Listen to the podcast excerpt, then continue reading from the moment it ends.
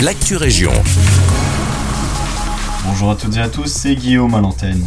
La piscine du paradis de Braine-l'Alleud ouvrira ses portes le 14 décembre, mais sous certaines conditions, annonce Geoffrey Matagne, l'échevin des sports de Braine-l'Alleud. L'accès à la piscine sera limité, ainsi que la présence dans l'eau qui sera de maximum une heure. Le temps sous la douche sera lui aussi restreint.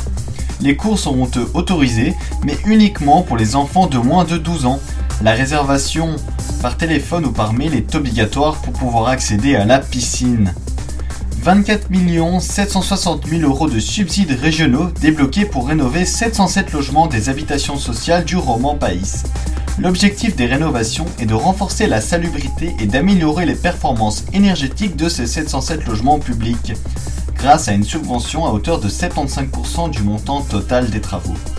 32% iront à Nivelles, 32 autres à Tubize, 21% à Braine-l'Alleud, 11% à Rebec et les 4 derniers pour Braine-le-Château. 8 écoles du Brabant Wallon vont peut-être pouvoir bénéficier du label École plus propre. Elles vont rejoindre le programme proposé par BIWAP, Ensemble pour une Wallonie plus propre et FOST+. Elles vont avoir droit à un suivi personnalisé qui s'étale sur 3 années scolaires. Un plan et des objectifs vont être mis en place main dans la main avec des experts.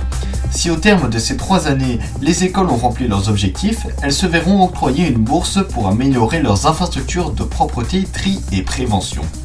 Parmi ces écoles, on peut notamment compter l'école libre titre, les collèges Cardinal Mercier de Braine-l'Alleud et Waterloo.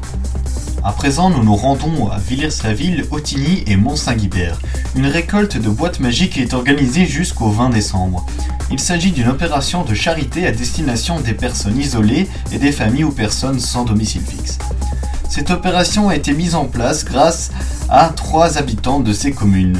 Pour y participer, il vous suffit de remplir une boîte avec ce que vous voulez comme petite attention. Un livre, un collier, un foulard, une bougie ou encore un pull, pourquoi pas accompagné d'un petit mot.